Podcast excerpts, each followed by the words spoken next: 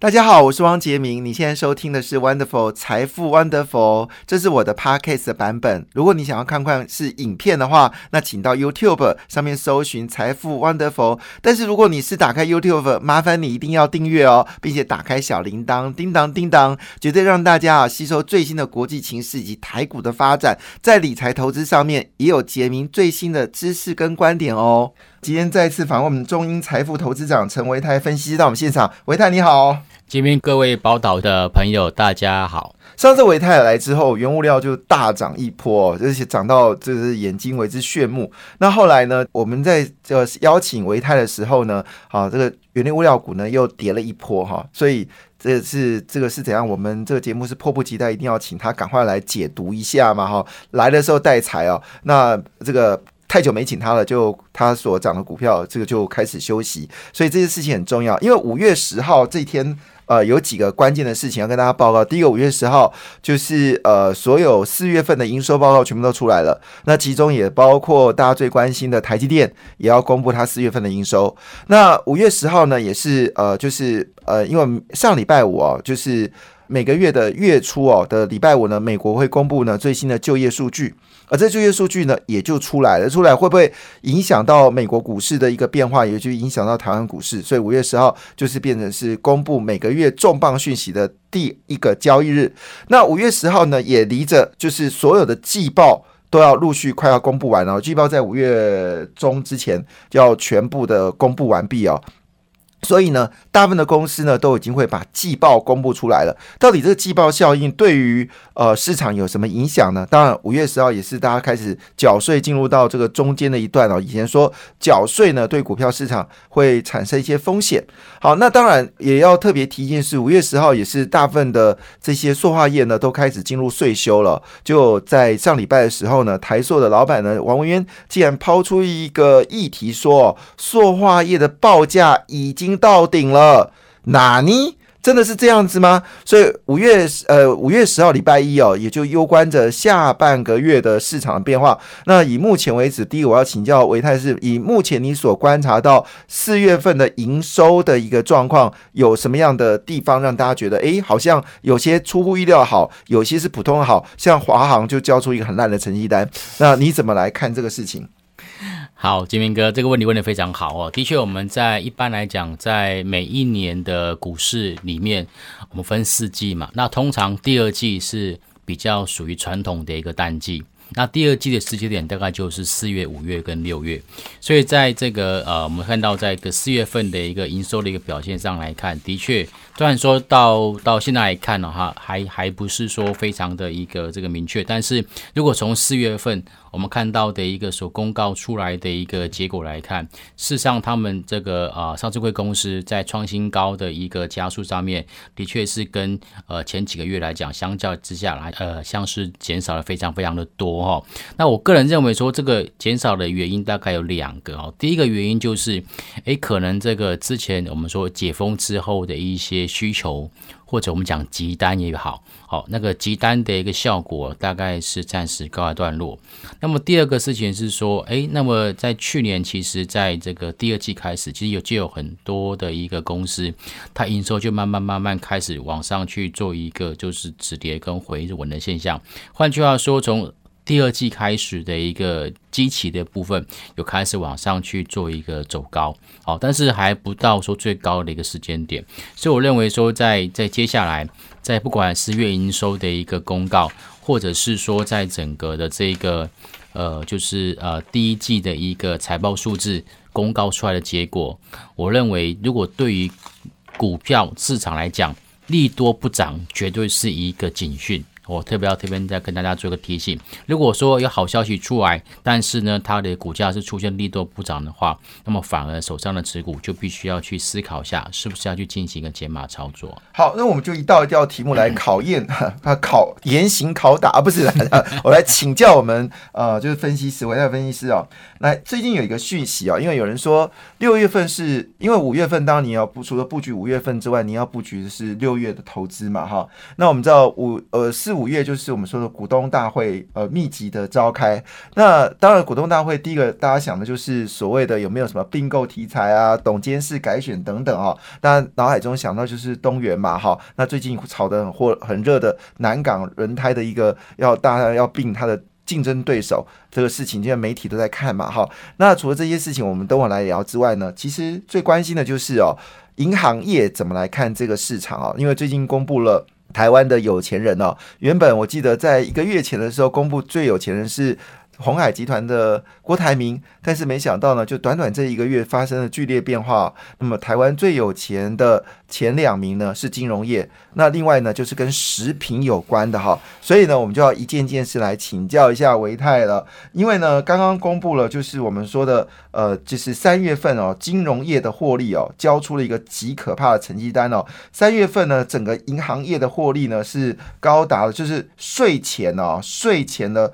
呃，三月底哦，三十家国营哦，呃，首季税前获利是八百九十七点六亿元，比去年第一季成长十点九个百分点。但是三月份哦，三月份呢，整个赚的钱呢是超过三百亿哦，呃，三百亿哦，比去年的同期呢是三百二十亿元哦，比去年同期的一口气哦暴增了七十六点一个百分点。好了，所以我先请教第一个问题哦。那更不用说了，最近有一个议题是元大金哦，元大金在这短短的这半年当中哦，它的市值哦，基本上超英赶美的概念吗？一口气呢就把张银干掉了，那现在好像把华南金的市值也干掉了，好像已经逼近到玉山金了。那离玉山金可能，我也许我在讲的过程当中，它的市值已经超越玉山金了，所以元大金最近的这个突飞猛进哦。那投资人问一个问题，说我能够追吗？另外就开发金哦，开发金我记得以前在七块钱保卫战哦，那天我不小心看到，那你。咋里扣啊？好加 combo 嘞哈！那大家都会想说，金融股有没有赚头？所以，我们先从股东呃，股东会都会先来谈。我们先谈这个，就是已经公布第一季整体银行业获利的这个非常凶猛的这些银行业跟保险业哦。有则新闻说，保险业今年赚股票赚到吐哦。你怎么来看这个事情？嗯，好。诶，的确，我想这个元大金的一个市值的增加，当然绝对跟我们的一个台北股市的热络有关。好，因为我们在上一个礼拜，我们看到在整个成交量的部分，甚至还有创下六千三百多亿的一个历史的一个天量，所以在这个成交量持续的维持在四千亿或者是五千亿。这样子的水准，那么对于整个这个我们说以银呃证券为主的体系的这个元大金，当然它的一个这个营收跟获利会有机会再往上去做成长，那股价也就随着它的 EPS 的一个成长而往上做走高。呃，这个是从元大金的角度去看，但是我另外观察到一个很重要的一个结构，就是这一波其实外资虽然说在上个礼拜对台北股市是有去做出一点点调节，不过。跟以往比较不一样的地方，就是以往外资在调节的时候，都是以金融股当做他们的主要提款机，但还搭配一些。呃，持股比重比较高的电子全资股，可是呢，反倒是在最近这三四个交易日，我发现到外资其实是在逢低布局这个金融股，对，特别是中信金，对，中信金。第三名还是第四名？对，中信金啊，还有刚刚您所提到的国泰金，对，甚至说像比较低价的永丰金、星光金这边都在他们回补的一个行列上面。嗯，所以我认为说，在呃，我觉得这预期心理，什么样的预期心理，就是呃，大家预期可能。啊，在明年会有升息的一个机会。那么在预期心理的情况之下，事实上呢，股票市场往往都会提前做反应。所以这个时候，在这个外资如果说站在这个长线的一个眼光去看的话，我们台。北股市的金融股其实长久以来都是属于相对被低估了，嗯，哦，所以我认为他们现在就针对这个过去持股比较啊没有这么积极的一个金融股去做一个布局。那另外一个就是说，那我们从外资买超的这一些的金融股来看，也发现到另外一个趋势，就是关谷银行的部分或者关谷金控相关的部分比较。放在后面。嗯，对，我也同意，对我非常同意。对，所以这个应该是跟整个金融股他们的获利能力有很大的一个关系。真的。对，好，所以他们会优先买一些获利状况比较好的公司。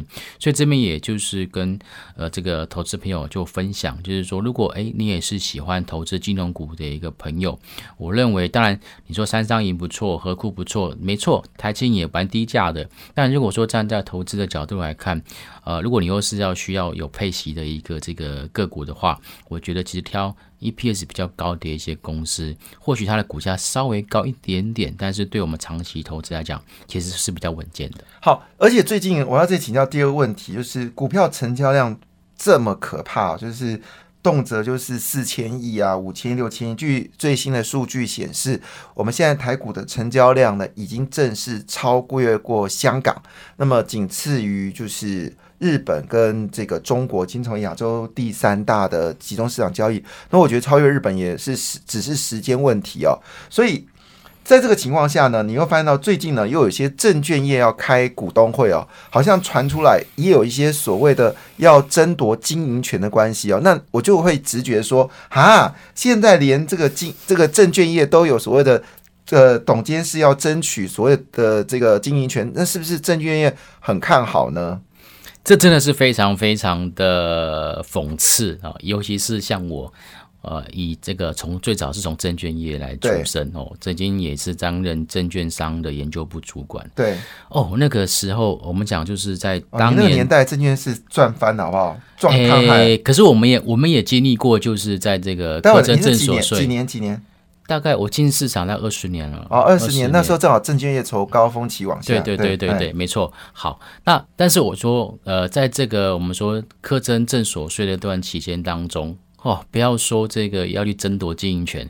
拜托人家来买都 不一定有人买，对，尤其是马英九执政那个时候，对，那个时候的确是这样子，因为成交量很低嘛，大概五六百亿的成交量，是好，所以当时的一个这个证券业可以说是乏人问津。可是呢，现在因为成那证券业到底可不可以投资？今天非常高兴，我们请到陈文泰分析师来到我们现场。那我们一开场白就先从金融业来切啊，因为毕竟太可怕了，这一波呃就是金融股的一个狂涨哦，就。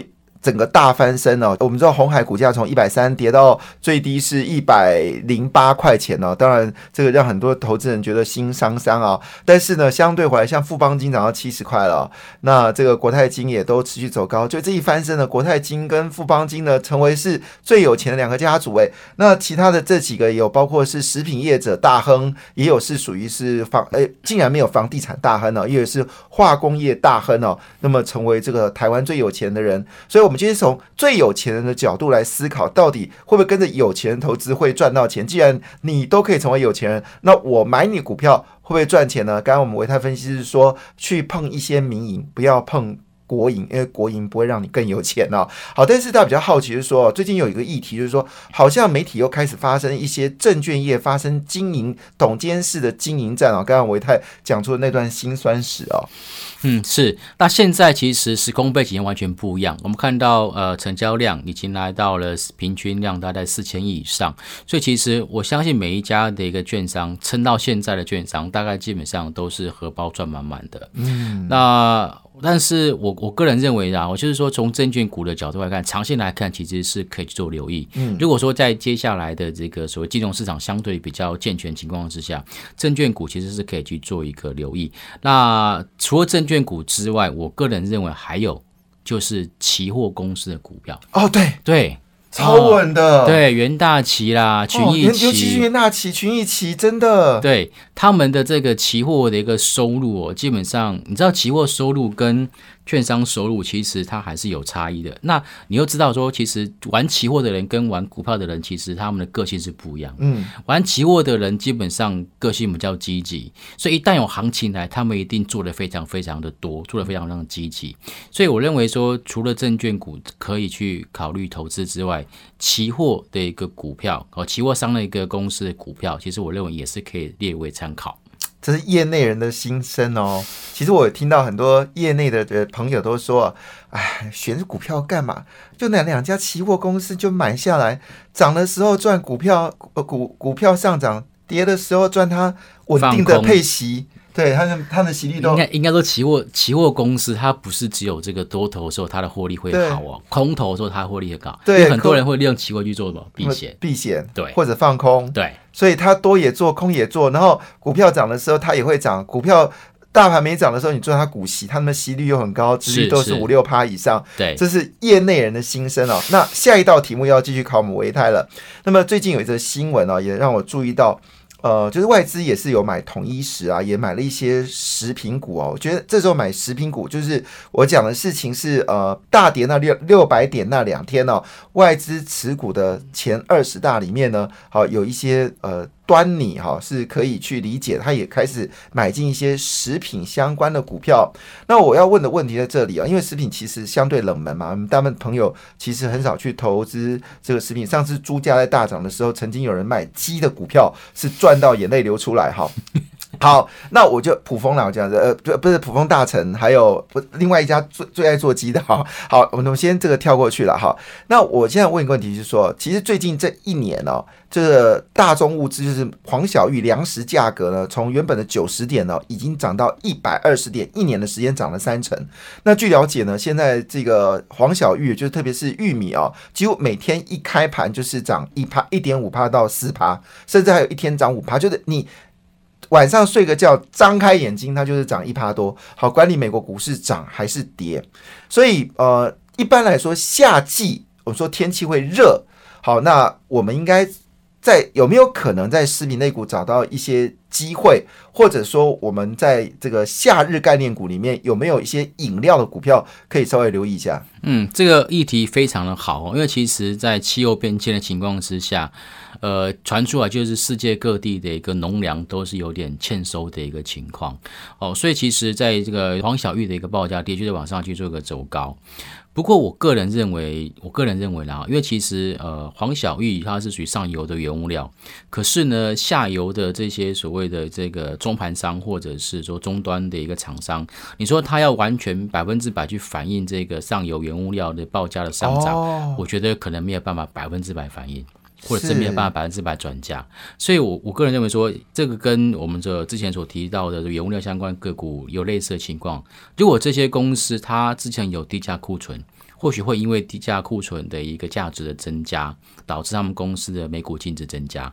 那如果股价净值比它本来就很低，然后现在净值又增加，那它股价净值比就更低。那就会衍生出来，它有一些就是投资的一个价值。嗯，好，那至于说 EPS 会不会跟着成长这部分，我们就是要做后续。刚刚杰明哥有提到的第一季的一个财报，或者是接下来每一季的一个获利数字，有没有跟着报价往上去做个成长？我觉得这个就是呃，在这个目前来讲，食品股我个人的看法。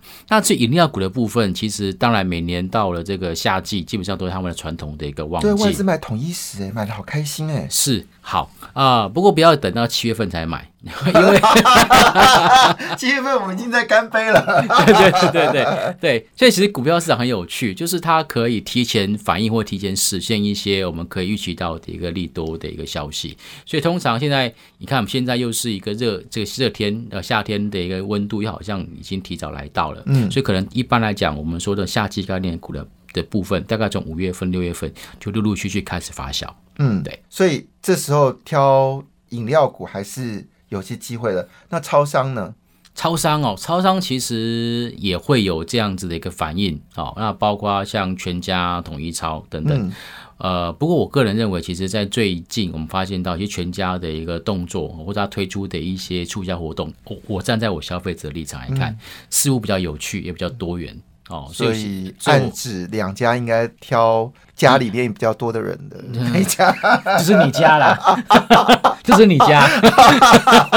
他讲的好含蓄哈。不过你知道，刚刚在呃访问分析师维泰的时候呢，我跟我们的制作人闲聊，他就说他听了一位呃知名的分析师，他在电台买时段。那买时段当然就会有这个专访了哈。那这专访的时候呢，就在前年股市开高走低、开高走低的时候呢，他问这个知名的分析师问一个问题说。现在盘是怎么看？结果你知道他是买时段，而且是非常知名的分析师，他非常知名。他竟然回答说：“这个盘我也看不懂了，这个盘我也看不懂了。”回头来看这件事情啊，就是五月份好，到底我们有一种叫做去追涨的股票，那有些呢叫做为六月布局的。其实我刚刚前面所谈的主题，基本上六月是除夕的嘛，那金融业它通常在这时候，它会额外公布的营收特别多，主要是它拿到息的钱，所以我们谈的金融。那我们为什么谈食品？因为在夏季的时候，大家吃餐饮、旅游机会比较大，所以我们谈了餐饮。然后呢，谈证券是因为最近成交量只会更大，就会更大。好，那所以谈了证券。那谈了这个便利超商，因为天气热，你就会去便利超商买喝饮料。